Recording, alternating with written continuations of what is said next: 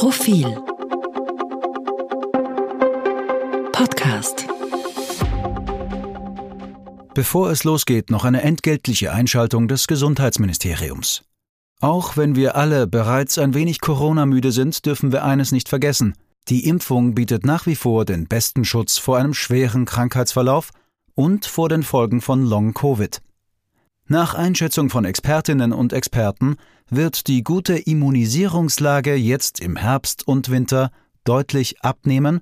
Daher lautet das Motto Impfen schützt. Impfen hilft. Impfen ist das beste Mittel, um mit dem Coronavirus langfristig zu leben und die Pandemie einzudämmen. Solltet ihr bereits Impfungen erhalten haben, bitte vergesst nicht auf die Auffrischungsimpfung. Informationen und Beratung rund ums Impfen bei eurer Ärztin oder eurem Arzt, in eurer Apotheke und auf gemeinsamgeimpft.at. Für ein gesundes Miteinander. Lassen wir uns impfen. Und jetzt zurück zur aktuellen Episode.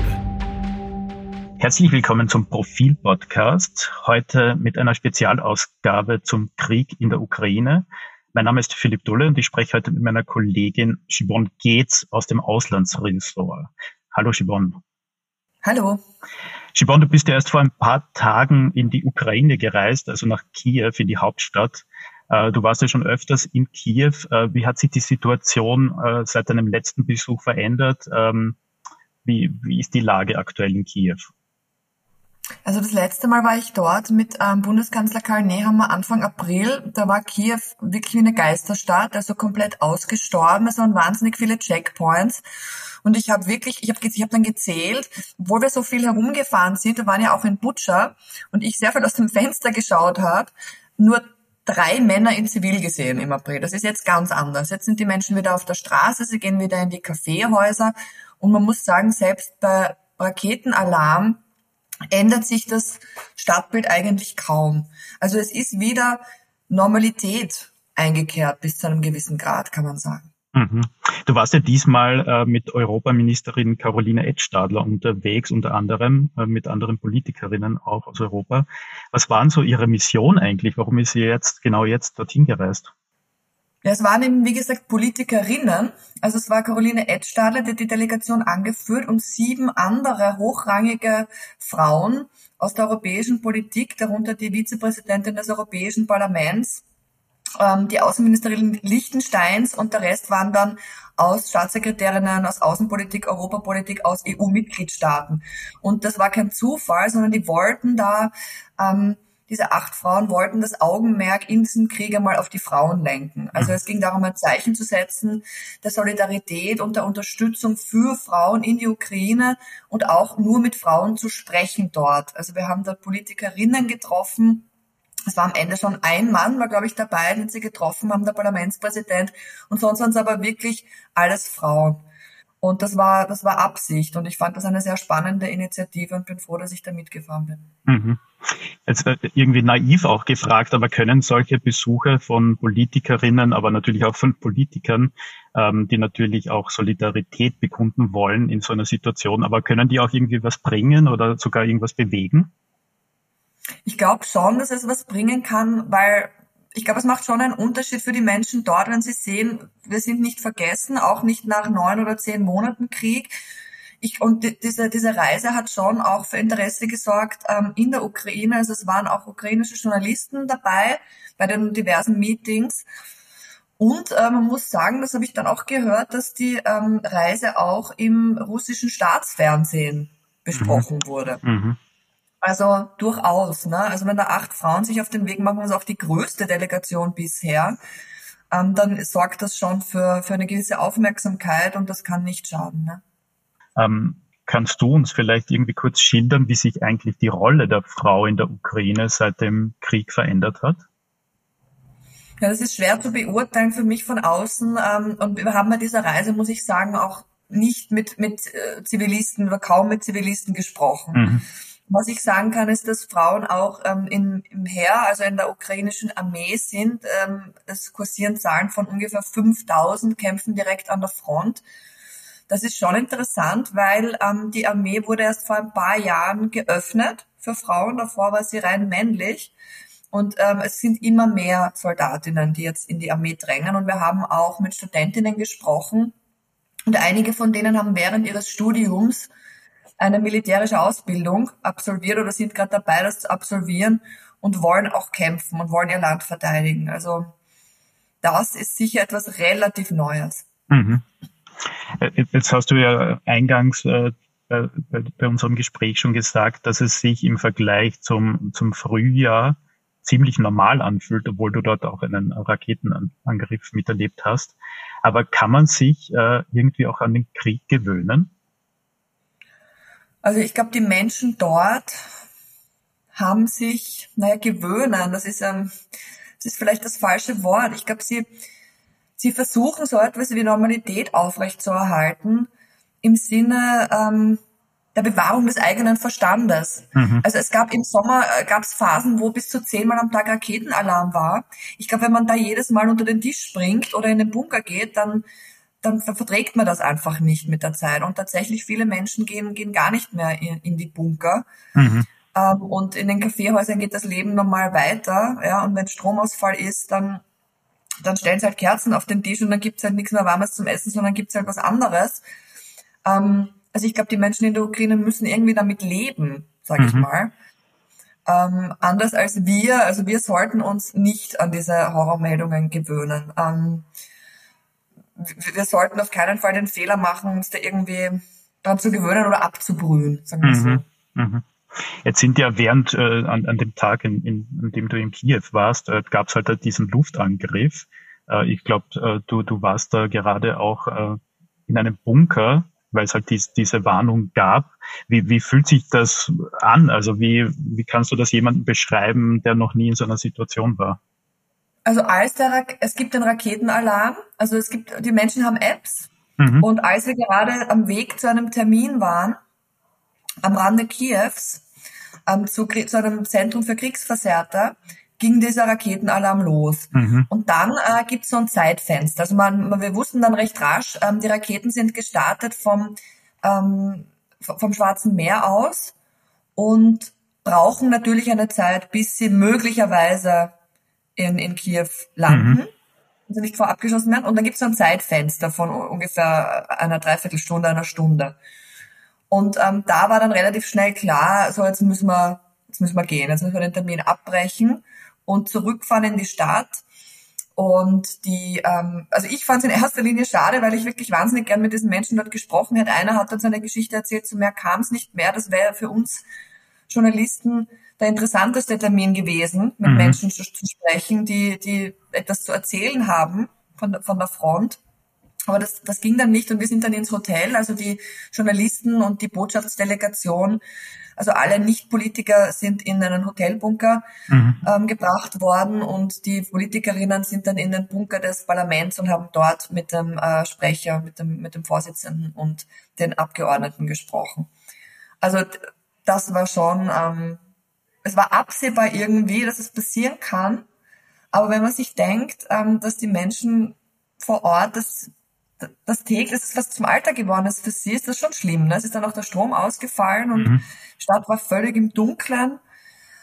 Und das, die Wasserversorgung ist ausgefallen und ja gut, wir sind dann am Abend zurückgefahren nach, nach Polen, aber die Menschen dort haben tagelang, also es ist ja bis jetzt noch nicht vollständig wieder ähm, eine Woche später auch noch oder fünf Tage später immer noch nicht vollständig wiederhergestellt.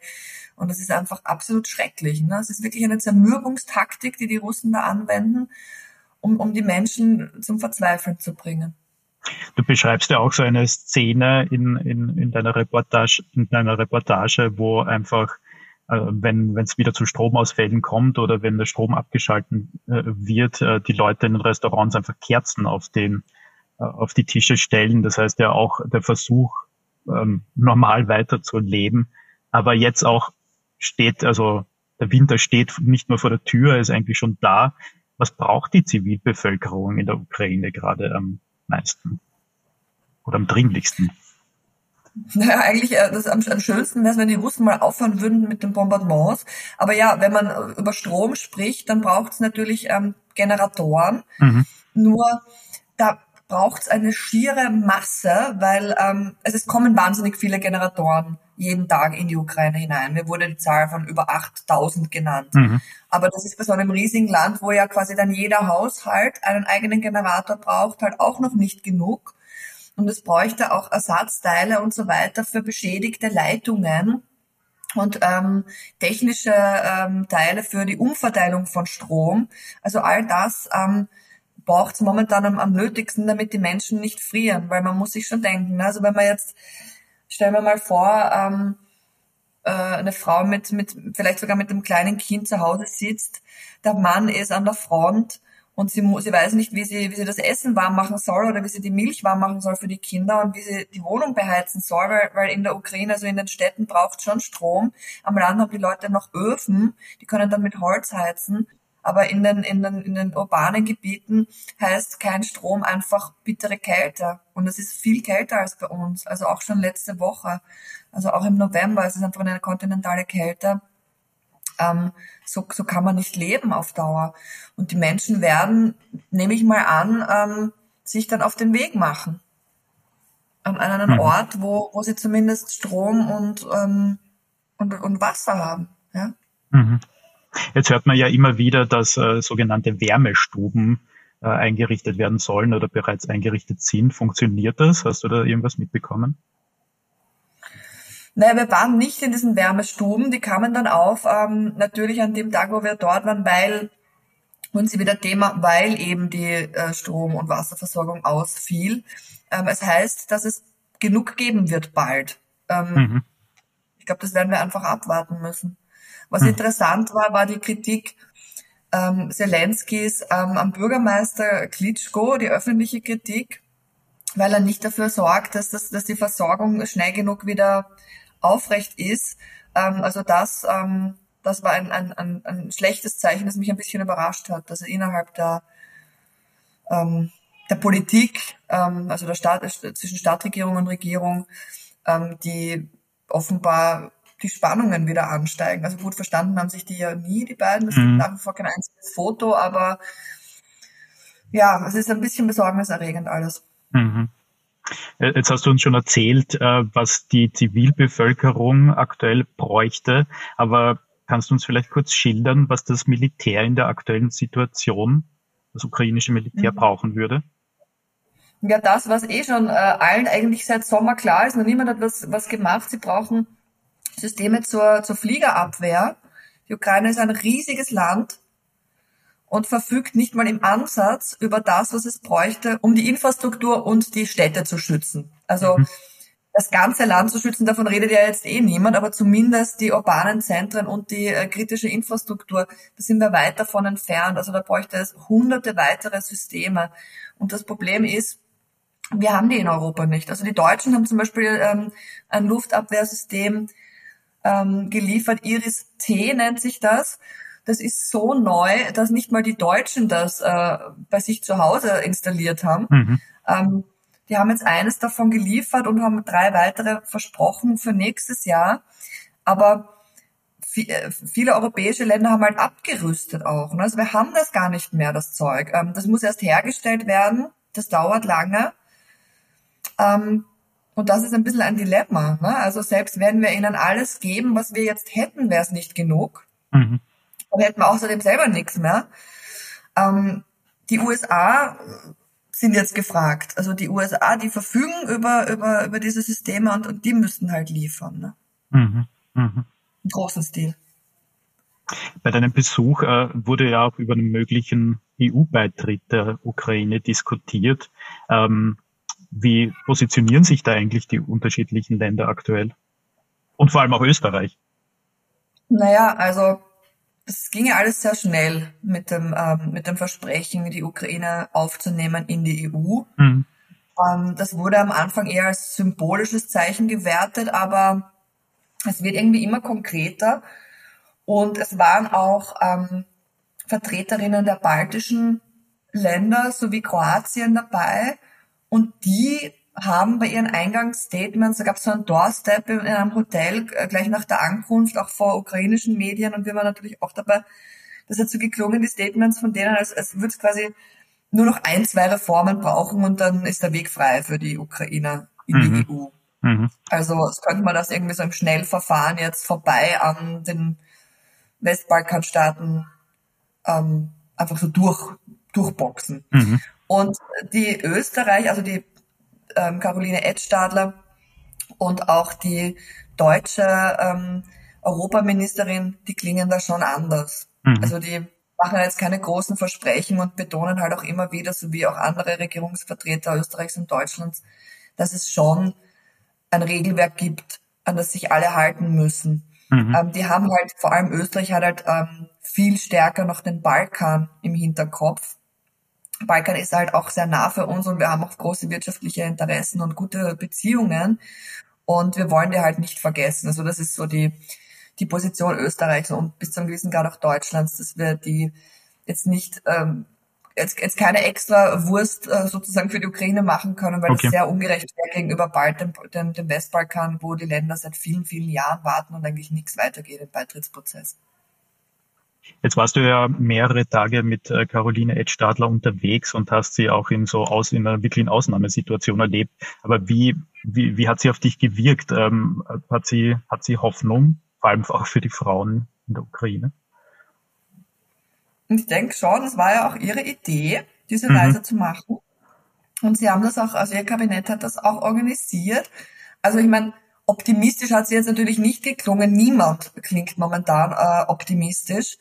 Ähm, das, was ich mitnehme von der Reise, war, dass sie genauso wie die anderen ähm, Politikerinnen und wir alle extrem erschüttert war von ähm, von der von dem Ausmaß an Gewalt, das das sie direkt gesehen hat. Also es gab ja dann, während wir in den Bunkern saßen, einen Raketenanschlag in der Nähe von von einem Verteilerzentrum, also da hätten sie wohl kritische Infrastruktur treffen wollen. Äh, es ist aber daneben gegangen, hat ein Geschäft getroffen, eine junge Frau, ähm, die mit ihrem Freund dort spazieren gegangen ist und zwei weitere Personen sind ums Leben gekommen.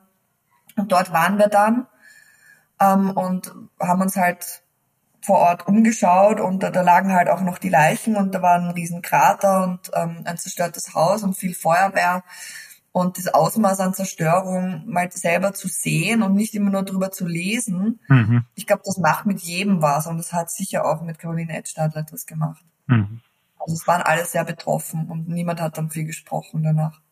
Jetzt frage ich mich äh, zum Schluss äh, dieses Gesprächs natürlich, äh, was wir wir, wir sitzen jetzt hier in Wien, in Österreich und, und schauen äh, von der Ferne auf diesen Krieg. Aber was können wir tun, um erstens diesen Krieg nicht äh, äh, zu vergessen, jetzt über die Wintermonate, über die Weihnachtszeit? Aber auch frage ich mich, was wir tun können, um Frauen, Kinder vielleicht auch von hier zu unterstützen. Oder muss man nur schauen, dass man, dass dieser Krieg einfach nicht vergessen wird? Ich glaube, das Allerwichtigste ist, äh, nicht abzustumpfen mhm. und äh, den Menschen, die es auch in Österreich gibt, ähm, leider, also viel mehr als in, in anderen Ländern, die behaupten, die Ukraine ist selber schuld oder die NATO ist schuld oder der Westen hat den Krieg angefangen, ich höre das irgendwie ständig, ähm, dass denen etwas entgegenzusetzen. Also mhm. jedes Mal, ähm, es ist einfach ein brutaler Angriff, der doch nichts zu rechtfertigen ist und der ist von Russland ausgegangen. So. Und das sind die Fakten. Über alles andere kann man von mir aus diskutieren. Aber jeder, der behauptet, ähm, die Ukraine ist schuld oder der Westen ist schuld, ich glaube, wenn man das hört, ähm, dann muss man dem etwas entgegensetzen. Und mhm. dann muss man wahrscheinlich mit den Leuten diskutieren. Und ähm, wir Journalisten können Artikel schreiben und Aufmerksamkeit auf das Thema lenken und Menschen zu Wort kommen lassen, die sich noch dort befinden oder die geflohen sind und mit ihnen sprechen. Aber ich glaube, jeder und jede Einzelne, die sich ähm, dafür interessiert, kann ob es am Stammtisch oder in der Familie ist, ähm, auch, auch mitdiskutieren. Und ja, wir leiden auch unter den Sanktionen oder unter den Folgen der Sanktionen und wir haben höhere Gaspreise und so weiter. Aber das ist nichts im Vergleich zu Menschen, die jetzt eben zum Beispiel in Kiew sitzen und halt einfach überhaupt kein mhm. fließendes Wasser und, und, und noch dazu Angst haben müssen. Ne? Also sich mal ein bisschen mit Empathie ähm, überlegen, wie es eigentlich den Leuten vor Ort geht. Das, das wäre gut, wenn wir das alle ein bisschen mehr machen würden. Äh, vielen Dank, äh, Shibon, für deine Zeit und für diese doch diesen eindrücklichen Appell auch noch zum Schluss. Äh, ich kann äh, allen Hörerinnen und Hörern wirklich nur empfehlen, äh, deine Reportage zu lesen. Äh, die kann man im aktuellen Profil nachlesen, aber auch auf Profil.at. Und ich glaube, wir können versprechen, dass wir weiter zu dem Thema berichten werden. Auf jeden Fall, ja. Vielen Dank, Gibon, und äh, vielen Dank fürs Zuhören. Dankeschön.